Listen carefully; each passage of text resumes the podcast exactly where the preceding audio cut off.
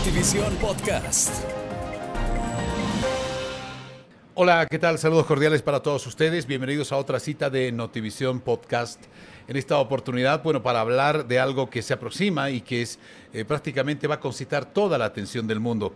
Hablar de algunos datos curiosos, históricos que se han producido en la historia de los mundiales. Y para ello vamos a conversar con Emanuel Castillo que nos está acompañando. Hola Emma, ¿cómo estás? ¿Cómo estás querido César?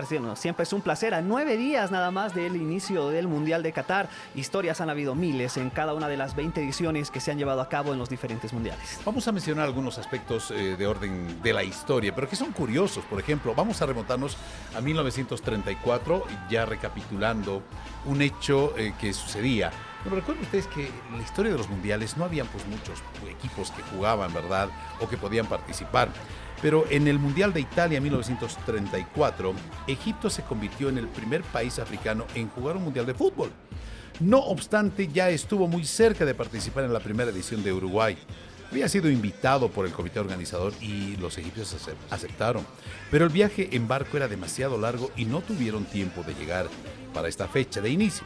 La selección africana solicitó posponer un torneo o este torneo unos cuantos días. A pesar de la falta de competidores, la FIFA se negó. ¿Y qué pasó con Egipto?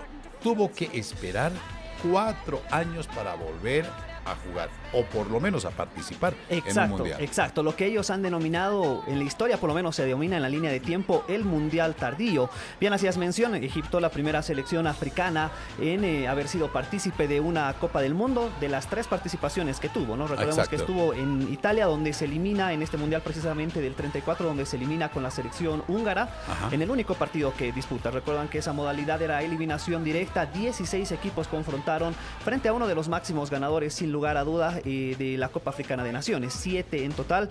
Este mundial una particularidad una unión con la selección siria para representar precisamente a lo que ha sido Medio Oriente en esta Copa del Mundo. Ah, qué bueno. Ahora, en 1918 llega por vez primera, usted recordará César, el Mundial a Egipto. Es en aquella época, por ejemplo, donde hace su debut con la selección absoluta en 1920 con la selección de Laos, donde la selección gana por 7 a 1, pero la característica como hay esta influencia del fútbol británico, que la selección egipcia tenía por lo menos cuatro británicos en su equipo y un jugador chileno. Ajá. Bueno, interesante. Bueno, han pasado más curiosidades. a propósito, ¿hay algún país eh, que entiendo tuvo su particularidad, creo que fue el Mundial 1982. A propósito, hablando precisamente de africanos, la selección de Kuwait. Eh, esto ocurrió en Valladolid en 1982, uno de los mundiales más polémicos sin lugar a dudas, porque aparte de haber sido uno de los mundiales con mayor expulsados en la historia de las Copas del Mundo, hubo esta particularidad, un jeque que invadió el terreno de juego. Esto sucedió en fase de grupos, usted recordará. ¿Y por, qué, ¿Y por qué invadió el terreno de juego? Bueno, eso es lo que todos se preguntan. Este jeque, que era hermano del presidente de Kuwait, que ingresó porque se sancionó un penal eh, a favor de Francia, que finalmente lo terminó concretando Michael Platini. Usted recordará el histórico francés. Platini, sí. Claro, histórico francés. Y este jeque que ingresa al terreno de juego y se acerca a un árbitro, eh, en este caso era él eh, de la Unión Soviética. Este árbitro que trató de incidir en este penal, ¿no? Trató de incidir porque según el jeque no era penal. y él decidió parar el juego. Decidió parar el juego, ingresó al terreno de juego. Y pedir a su selección que se vaya. Exacto. Le dijo, vámonos. Esto era en el, en el segundo tiempo. Les dijo, vámonos. Y eh, bueno, que continúe el fútbol. Pero bueno, fue un hecho bastante particular en la Copa del Mundo. Hablemos de vetos y recompensas que también se han dado en la historia de los mundiales. Estos datos históricos. Tras la Segunda Guerra Mundial, quiero contarles sobre el Mundial de Fútbol que se reinició con Brasil 1950. Pues esto después de la Segunda Guerra Mundial. Japón y Alemania fueron vetados por su implicancia en este conflicto, ¿te imaginas? Sin embargo, Italia no corrió con la misma suerte. Otorrino Barassi protegió el trofeo para que no se cayese en manos nazis.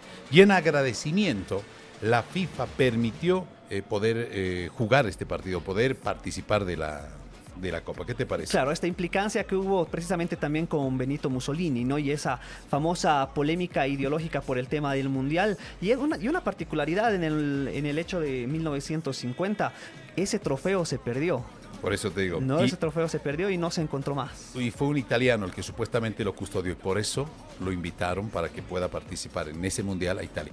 Toda vez que estaban sancionados, no te olvides, por la Segunda Guerra Mundial. Así es, y bueno, hecho que paró el, dos, dos ediciones de la Copa del Mundo, no, fue, no sí. solo fue una, ¿no?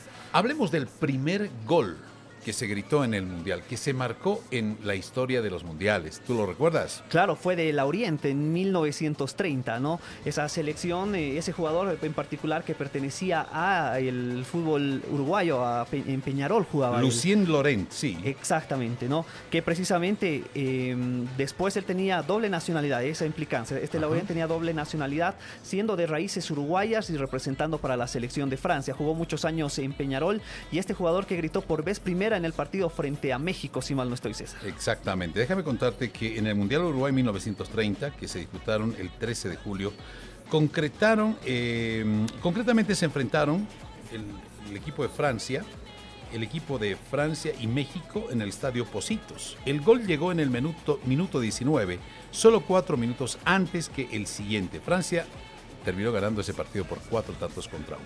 Edición que la gana el, eh, Uruguay precisamente, ¿no? En, un, en el primer mundial organizado con esta particularidad de este jugador de origen charrúa. Y el máximo goleador mundial, ya para ir cerrando nuestros eh, datos curiosos del mundial, Jules Fontaine. ¿seguro? Nadie, nadie, nadie a la fecha ha podido igualar ese registro en una sola edición mundial. ¿Cuántos goles marcó? 13 goles.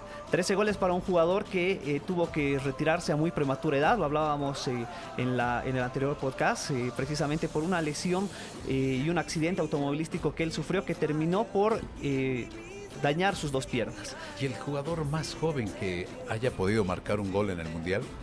Ahí, ahí César, bueno, hay varios en realidad. Bueno, desde el debut, que uh, fueron varios jugadores que con 16 años tuvieron esa posibilidad, Como Pelé. como Pelé, por ejemplo. Pelé que, que, que marcó hito, es el máximo ganador de Copas del Mundo, de hecho, y fue eh, el brasileño quien precisamente eh, fue el más joven en debutar con un gol en una Copa del Mundo. Totalmente. Bueno, seguiremos eh, ahondando en otros temas históricos de la historia de los mundiales. A propósito, César, y para acotar, hace días nada más se cumplían eh, 16 años de la batalla de Nuremberg. ¿A usted le suena la batalla de Nuremberg? Seguro. Fue en el Mundial de Alemania 2006, precisamente un 25 de junio, el partido con más expulsiones en la historia. Estamos hablando que han pasado 16 años donde estuvo implicado, usted recordará aquella selección eh, de, de Portugal, ¿sí? con la selección de Holanda, donde en ese partido hubo 5 expulsados, 17 amonestados y siendo una de las batallas acampales más recordadas de la historia además. Totalmente. Bueno, están cordialmente invitados a conocer más datos de estos y otros temas que le presentamos acá. Emanuel, muchísimas No, gracias. César, siempre es un placer y estaremos a disposición cuando ustedes lo requieran. Seguro que sí. Hasta aquí nuestro podcast Notivisión. Ha sido un placer. Hasta la próxima.